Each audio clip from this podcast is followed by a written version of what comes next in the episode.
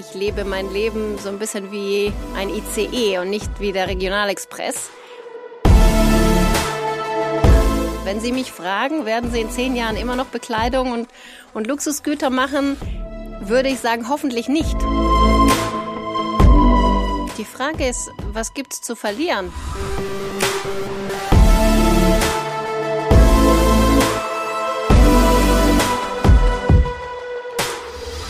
Hallo zu White Raven, dem Podcast von Alt Kramer. Ich bin Michael Kramer und spreche mit Menschen, die es an die Spitze unserer Gesellschaft, der Politik oder der Wirtschaft geschafft haben. Heute spreche ich mit Linda Dauritz. Sie ist CEO des Modelabels Tiger of Sweden.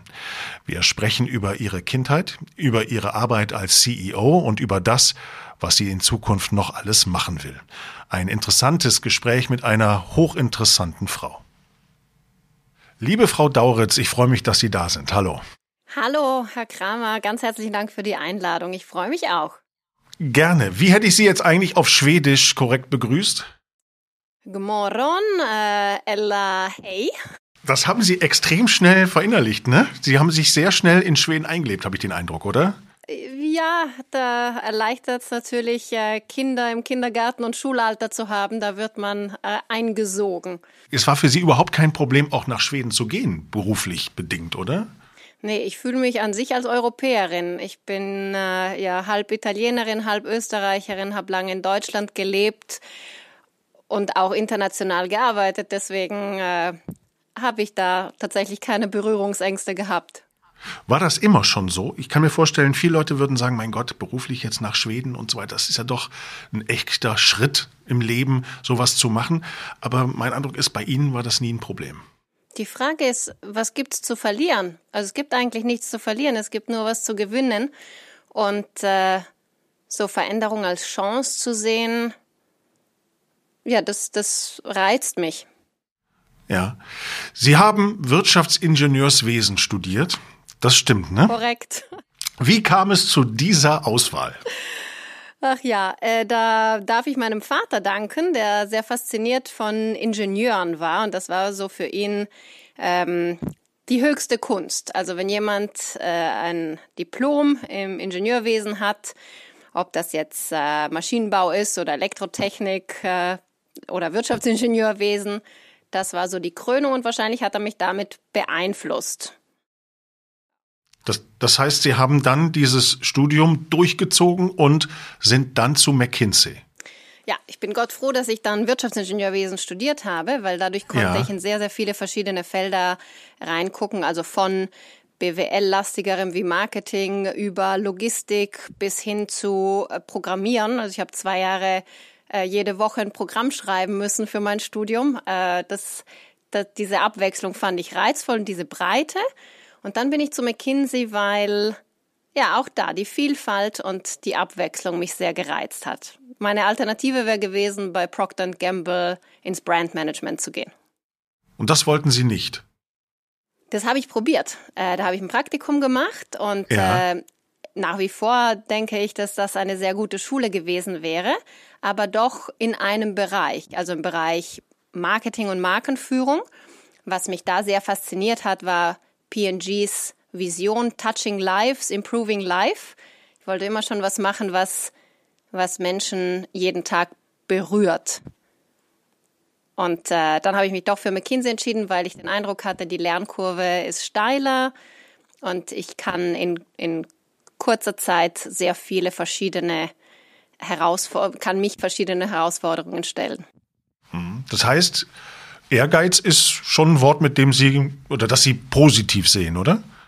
Ja, auf jeden Fall. Sich ein Ziel setzen und das zu verfolgen, sehe ich als erstrebenswert an, ja. Wenn McKinsey kommt, heißt es immer, dann fliegen die Leute raus. Also dann werden Arbeitsplätze abgebaut, dann wird saniert, dann wird restrukturiert. Ähm, wie sind Sie mit dieser Arbeit da umgegangen? Was, wie haben Sie das erlebt? McKinseys Arbeit ist auch sehr vielfältig. Das ist nicht immer restrukturieren und sanieren. Und wenn restrukturiert und saniert wird, dann hat es auch immer einen sehr guten Grund. Das ist nicht, weil man nochmal ein Prozent oder zwei Prozent rausholen möchte, sondern weil man wirklich nachhaltig ein Unternehmen auf stabilere Beine stellen möchte. Ich habe bei McKinsey auch sehr viel Business Building betrieben, also Geschäftsmodelle aufgebaut, neue Vertriebskanäle äh, aufgebaut mit Klienten oder neue Marken entwickelt.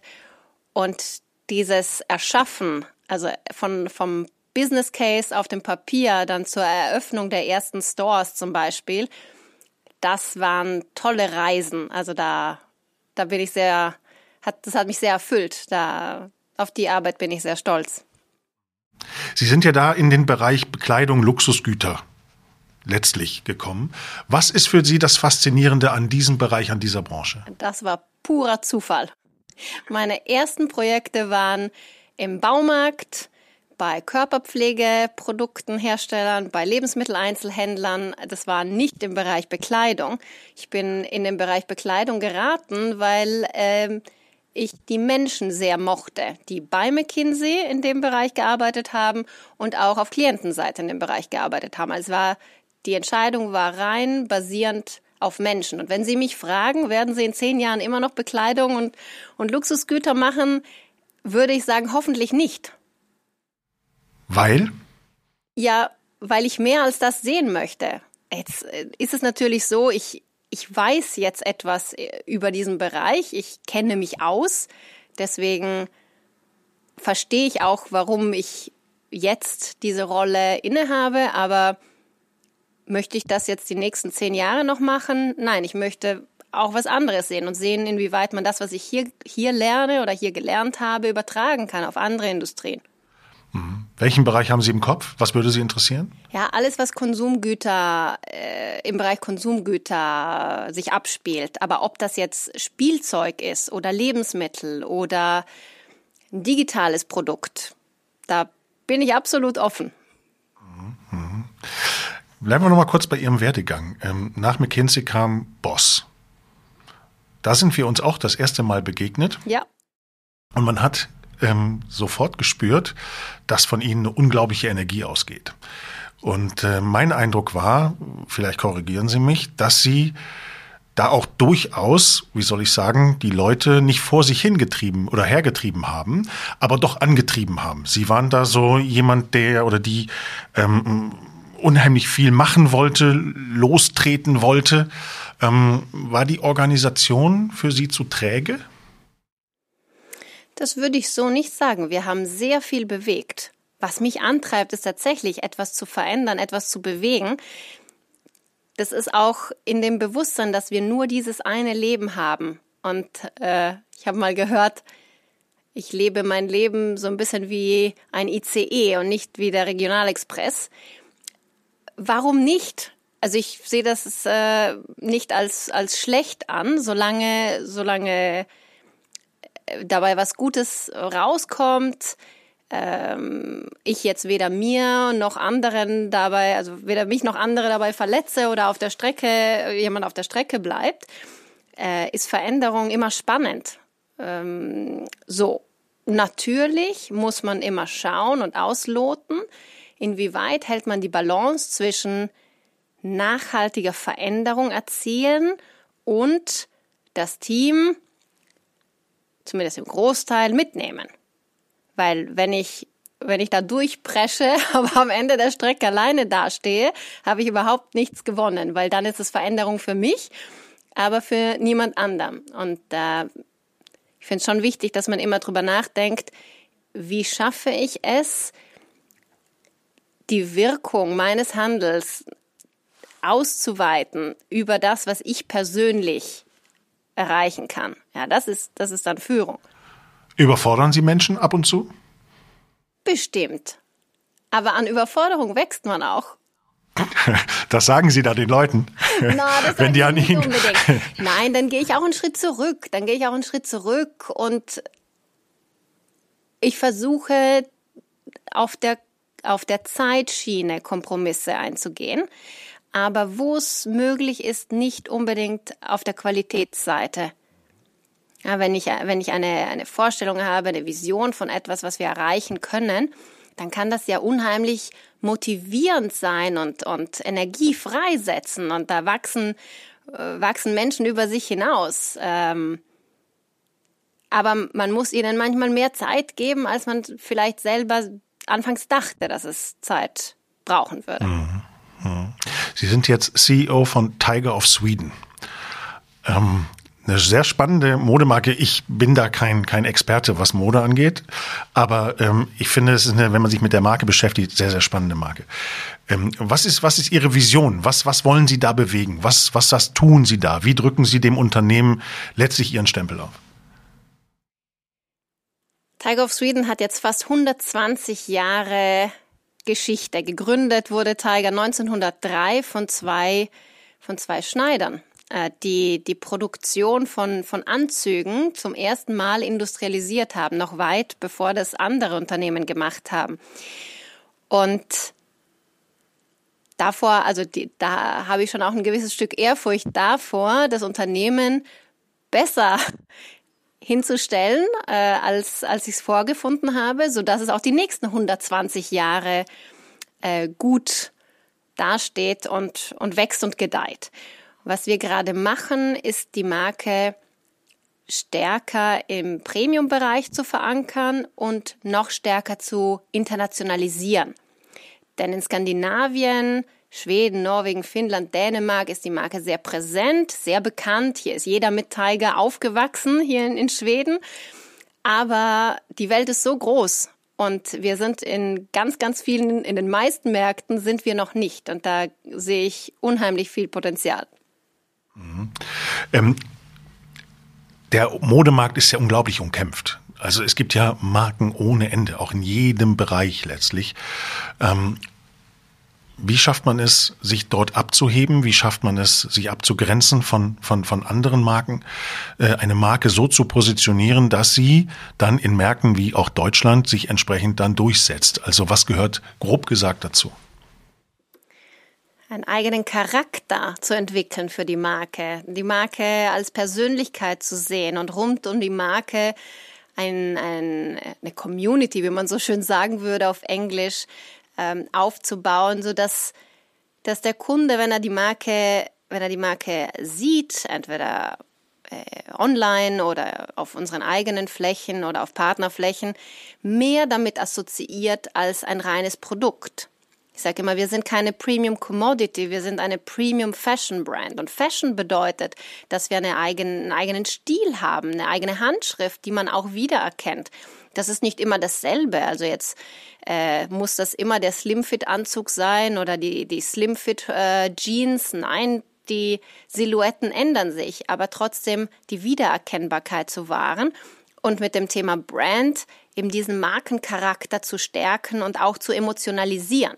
Die Marke war etwas äh, kühl, etwas ähm, äh, ja distanziert vom Endkunden ähm, und wir versuchen sie stärker mitten ins Leben zu rücken. Mitten ins Leben, gutes Stichwort. Ähm, Frau Dauritz, was macht es mit Ihnen, CEO zu sein? Ah, in der Anfangszeit hat sehr viel mit mir gemacht. Ich habe mich gar nicht getraut zu sagen, ich bin CEO. Ähm, habe dann immer Umwege gesucht, um dem, dem, dem Titel zu entkommen, wenn man mich gefragt hat, und was treibt sie nach Schweden oder warum bist du hier, warum seid ihr hergezogen? Ja, ich habe einen Job angeboten bekommen bei Tiger of Sweden. Tolle schwedische Marke. Ah, was machst du da? Ja, ich führe ein Team. ähm, es fiel mir schwer, weil natürlich sehr viel assoziiert wird mit dieser Rolle. Faktisch sehe ich mich als, äh, als Dirigent eines Orchesters oder als Dirigentin eines Orchesters. Hier sind sehr viele Kompetenzen, viele Stimmen, viele Instrumente, die mitspielen und meine Rolle ist es, sowohl die ja die Lautstärke der einzelnen Stimmen zu balancieren, aber auch ähm, darauf zu achten, dass jeder seinen Part spielt und die Verantwortung übernimmt und dass das Zusammenspiel dann wirkt. Mhm. Macht es Sie auch ein bisschen stolz? Ja, klar macht es mich stolz. Aber noch, noch stolzer macht es mich, was wir hier erreichen. Also jetzt der Titel an sich, der macht mich in dem Moment stolz, in dem ich den Job angeboten bekommen habe, in dem Moment, in dem ich den Vertrag unterschreibe. Das war ein Moment von Stolz. Aber jetzt bin ich stolzer darauf, was, was wir auf die Beine stellen. Mhm. Woran bemessen Sie Erfolg? Auch für sich persönlich. Ähm, unsere Gesellschaft neigt dazu, Erfolg in erster Linie in Geld zu messen. Woran messen Sie Erfolg? Als ich zu McKinsey kam als Praktikantin, wollte ich Partnerin werden. Ähm, das war mein Ziel. Als ich dann Partnerin war, wollte ich nicht Partnerin sein. Also der Erfolg war das Erreichen des Ziels, tatsächlich, in dem Fall. Aber danach hat, haben, waren Titel und Rollen relativ, weil Partnerin bei McKinsey zu sein, das, das war mein persönliches Karriereziel. Wollte ich jemals CEO eines Unternehmens sein? Das wollte ich nicht.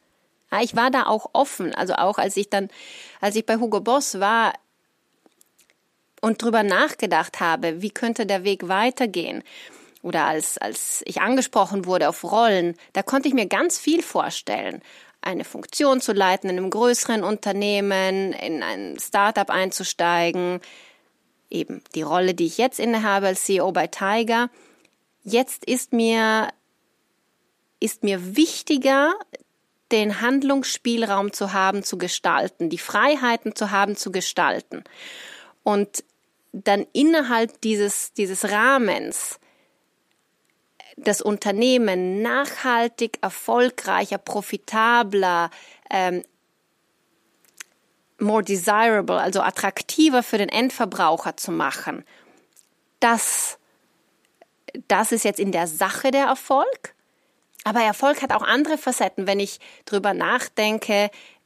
Weggefährten, ja, Kollegen, die mit mir von Hugo Boss zum Beispiel zu Tiger gekommen sind, ähm, das ist exakt eine, ja. Aber ich sehe, wie sie sich entwickelt, ähm, die Rolle, die sie bei Hugo Boss innehatte. Hier ist sie verantwortlich für die komplette Marketingfunktion und äh, sie da zu begleiten und, und äh, zu coachen, die Weiterentwicklung in Kollegen zu sehen. Das ist auf persönlicher Ebene für mich auch Erfolg. Hm. Welche Rolle spielt Geld für Sie?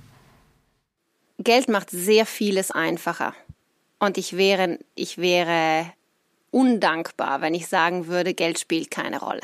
Geld spielt eine Rolle. Ich äh, bin, ich komme aus einem Elternhaus, in dem mein Vater nichts verdient hat und meine Mutter echte Existenzängste hatte. Und das habe ich gespürt und das habe ich jeden Monat gespürt. Und das, das war sicher ein starker Antrieb. Und ich hoffe, ich kann, ich kann meinen Kindern diesen Antrieb mitgeben, auch wenn sie diese Existenzängste nicht jeden Monat spüren. Das ist eine große Kunst. Geld spielt eine Rolle, aber würde ich sagen, ich würde mich für eine Aufgabe entscheiden, basierend auf, auf Geld? Nein. Das, das nicht. Für mich war in meinem Leben auch als, als junger Mensch der soziale Aufstieg immer ein Thema und war immer auch etwas, was mich auch persönlich angetrieben hat. Wenn ich Sie richtig verstanden habe, war es bei Ihnen ähnlich. Hm. Ja, es war ähnlich. Ich war in, in Mailand auf der deutschen Schule. Das ist für Italiener eine Privatschule. Man zahlt relativ hohes Schulgeld dafür. Und ich war umgeben von, äh, von Söhnen und Töchtern reicher italienischer Familien. Und die trugen Ralph Lauren und Lacoste und hatten mit 14 eine Rolex. Äh, das hatte ich alles nicht. und, ähm, und es war völlig außer Reichweite. Ich weiß nicht, ob es jetzt der soziale Aufstieg als solches war, den ich vor mir gesehen habe. Das weiß ich nicht. Aber ich habe gesehen, ich habe gesehen, mir fällt einiges leicht und ich bin bereit, mich reinzuhängen. Ich bin bereit zu leisten. Manchmal hatte ich auch Durchhänger. Dann hat dann meine Mutter immer gesagt, du, für mich machst du das nicht. Das machst du nur für dich. Und den Satz kenne ich. Ja. Wenn du, wenn du dir nicht zu schade bist, Stiegen putzen zu gehen, auf, auf österreichisch oder tirolerisch gesagt, kein Problem. Und dieses sich nicht zu schade sein, sich reinzuhängen, das habe ich auf jeden Fall mitgenommen. Meist ist ja eine solche Karriere wie Ihre damit verbunden, auch im richtigen Moment die richtigen Leute zu treffen. Leute, die das Talent erkennen, die vielleicht auch besondere Charaktereigenschaften erkennen, den Biss wahrnehmen, der die äh, Person letztlich ausmacht. Wer waren diese Menschen bei Ihnen? Da gibt es da gibt's sehr viele. Ähm, also bei McKinsey gab es natürlich einige, ähm, die mir Chancen gegeben haben, Klienten zu bedienen oder bei, bei Projekten ähm, mitzuwirken, die letztlich dafür gekämpft haben, für mich aufgestanden sind, als es um die Partnerwahl ging. Da, es geht darum, ein starkes Netzwerk auch international aufzubauen an, an Supportern, die, die einen in der Sache unterstützen. Im Wechsel zu Hugo Boss, ich meine, da, da fingen die Gespräche mit Mark Langer als dem damaligen CEO an. Und, äh, und eigentlich war er daran interessiert, mich in, in eine Strategierolle zu bringen. Und ich habe das dann gechallenged, habe gesagt, ja, für Strategie alleine das, das würde mich nicht reizen. Aber wenn wir es kombinieren können mit einer operativen Rolle, und da hat er an mich geglaubt und hat gesagt, ja, das traue ich Ihnen zu und hat mir sehr viel Freiheiten gegeben zu gestalten. Zu Tiger bin ich dann gekommen, weil tatsächlich einer meiner Sponsoren bei McKinsey, Achim Berg, der, der den ganzen Bereich Apparel, Fashion und Luxury global leitet, die, die Inhaber von Tiger als Klienten hatte und, ähm, und sie frustriert waren mit der unerfolgreichen Suche nach einem neuen CEO. Und dann hat er meinen Namen mehr beiläufig in den Ring geworfen. Und dann natürlich äh, Peter Thorsen, unseren Chairman, der etwas in mir gesehen hat, was, glaube ich, vielleicht auch in anderen Regionen der Welt, äh, ich sage vielleicht in Deutschland, jetzt mir keiner zugetraut hätte. Ich hatte vor Tiger noch nie P&L-Verantwortung, ich hatte vor Tiger noch nie eine CEO-Rolle inne. Und an, in dem Moment daran zu glauben, dass ich genau die Richtige bin für die Rolle, für das Unternehmen, in der Phase, dafür bin ich ihm extrem dankbar. Hm. Welche Charaktereigenschaften würden Sie sagen, sind wichtig, um eine solche Karriere zu machen? Wie Sie sie machen?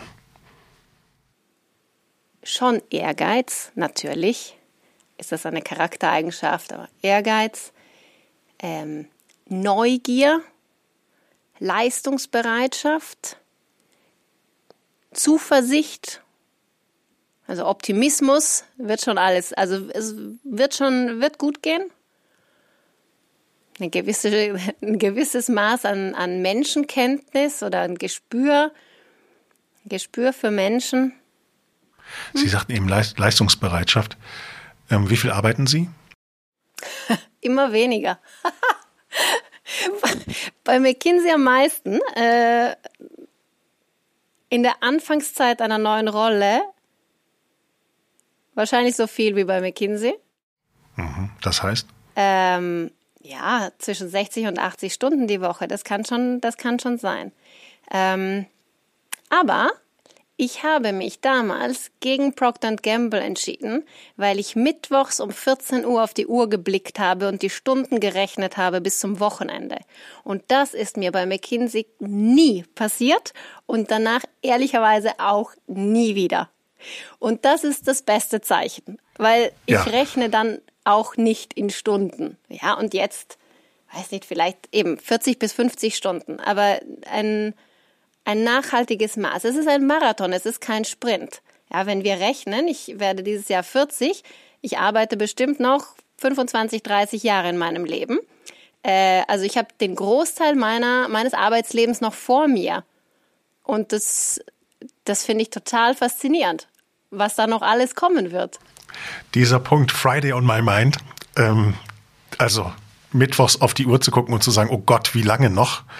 Ähm, das ist in der Tat etwas, was ich häufig höre, auch von Menschen, die erfolgreich sind, die äh, sagen, wenn in dem Moment, wo du Arbeit nicht mehr als Belastung oder als, als, als irgendwie eine Notwendigkeit, als notwendiges Übel ansiehst, dann bist du eigentlich da angekommen, dass du eine Erfüllung findest. Dass im Prinzip du selber mit deiner Arbeit, ja, ich will nicht sagen verschmelzt, aber das ja. ist etwas, das, das macht etwas mit Menschen, wenn sie Arbeit dann plötzlich als wirklich als Lebensinhalt auch be begreifen, der nicht mehr störend ist, der nicht negativ besetzt ist. Das habe ich richtig verstanden, ja. Absolut. Ich darf arbeiten, ja. Meine Kinder wünschen mir viel Spaß bei der Arbeit und und das spüren sie auch. Äh, dass, äh, dass ich darin aufgehe. Da, da, ist, da ist man im Flow, ja. Da, das ist so eine positive Energie, wenn auch im tagtäglichen, dann hat man eine richtig gute Diskussion, auch wenn sie kontrovers ist. Wir haben uns gestern ziemlich gefetzt im Management-Team. Das war richtig gut. Das war gut. Und dann kommt man da befreit aus, aus so einer langen Diskussion raus und denkt, wir sind echt einen Schritt weitergekommen jetzt. Wir, wir rücken näher zusammen, das schweißt zusammen. Wie gesagt, das war, aber das kann unterschiedliches sein. Das kann äh, ein Fortschritt in der Sache sein oder in der Zusammenarbeit. Man, man spürt, dass man jemandem näher kommt, dass man sich öffnet. Und da vergisst man die Zeit. Lassen Sie uns in die Zukunft gucken. Sie haben es eben angedeutet. Ähm, Sie denken schon darüber nach, was könnte wohl in zehn Jahren sein. Ähm, Sie haben ein wenig darüber nachgedacht, ähm, dass es auch andere Branchen gibt, die für Sie spannend wären. Ähm, aber wie stellen Sie sich in der Tat? Sie sind ja, man könnte sagen, Sie haben es ja geschafft. Also eigentlich könnte man, das muss ja jetzt eigentlich nur so weitergehen und äh, Sie sind oben angekommen. Viel mehr geht nicht, als ein Unternehmen zu führen. Ähm, gleichwohl sagen Sie, Sie haben noch Jahre, Jahrzehnte vor sich, die Sie arbeiten müssen, dürfen und wollen. Ähm, also schauen wir in die Zukunft. Was kommt? Ich weiß es nicht. Ich weiß es nicht. Ähm, ich, also so konkret plane ich auch noch nicht. Ich finde es eher spannend zu wissen, dass da noch viel kommt und hoffentlich viel Verschiedenes, viel Unterschiedliches, ähm, weil ich unheimlich gerne in neue Situationen äh, mich begebe und lerne und mich ausprobieren möchte und dann auch immer schaue, was kann ich beitragen, wo stifte ich hier Wert, aber auch wo kann ich mich weiterentwickeln. Ein Unternehmen zu gründen? Ja, warum nicht? Warum nicht? Weil eigentlich sind Sie ja eine Person, die Dinge entwickelt, ja. durchsetzt, umsetzt, zum Erfolg bringt. Ja, ich habe jetzt noch nie systematisch nach der Gründungsidee gesucht und das hat mich jetzt auch, es ist mir noch keine im Traum begegnet. Ähm, aber mit den richtigen Menschen, das habe ich mir tatsächlich in, sowohl bei Hugo Boss als auch hier, denke ich schon manchmal eher so als Gedankenspiel drüber nach, mit wem würdest du, wen würdest du jetzt hier mal zur Seite nehmen und zu fragen, hast du Lust, wollen wir zusammen? Ähm, weil es so einen Unterschied macht mit, mit der richtigen Kombination aus Fähigkeiten und Persönlichkeiten, was auf die Beine zu stellen. Und dann sieht man auch, wie viel, wie viel, äh, wie viel Potenzial in manchen Unternehmen steckt. Und das reizt mich dann schon zu sagen, das, das könnte man doch besser machen. Andererseits mich, mich reizt Bildung auch sehr. Ähm, ich finde es ganz faszinierend, was, äh, was Verena Paus da auf die Beine gestellt hat für digitale Bildung in Deutschland und, und wie sie das weitertreibt. Das ist ein Bereich, den ich spannend finde. Wer weiß. Diese Reihe, liebe Frau Dauritz, heißt White Raven. Ähm, ich weiß, dass äh, meine Gäste vor dieser Frage oft zittern aber wie interpretieren Sie den Titel White Raven und auch das, wie beziehen Sie diesen Titel auf sich selbst? Ich habe mich jetzt ein bisschen eingelesen. Über White, White Raven. White Raven. ja. Also was, was das physische Erscheinungsbild angeht, White Ravens sind äh, größer als normale Raben. Das trifft aber auf mich nicht zu. Ich bin 1,60 und werde auch nicht weiter wachsen, eher schrumpfen. White, das, die Farbe des Gefieders sollte heutzutage keine Rolle mehr spielen. Also habe ich mich weiter eingelesen, das Verhalten von Raben im Allgemeinen. Und was ich da ganz faszinierend fand, war ihre Experimentierfreudigkeit und ähm, auch Lernfähigkeit. Und dass sie zum Beispiel den Straßenverkehr nutzen, um Nüsse zu knacken und dann, wenn die Ampel rot ist, die Nüsse da wieder aufsammeln. Das fand ich extrem spannend. Und wahrscheinlich ist das die engste Parallele zu mir, die Experimentierfreudigkeit und Lernbereitschaft. So würde ich es gern sehen. Liebe Frau Dauritz, ich danke Ihnen sehr, dass Sie mitgemacht haben. Es war spannend, sehr unterhaltsam. Vielen Dank. Danke Ihnen, Herr Kramer.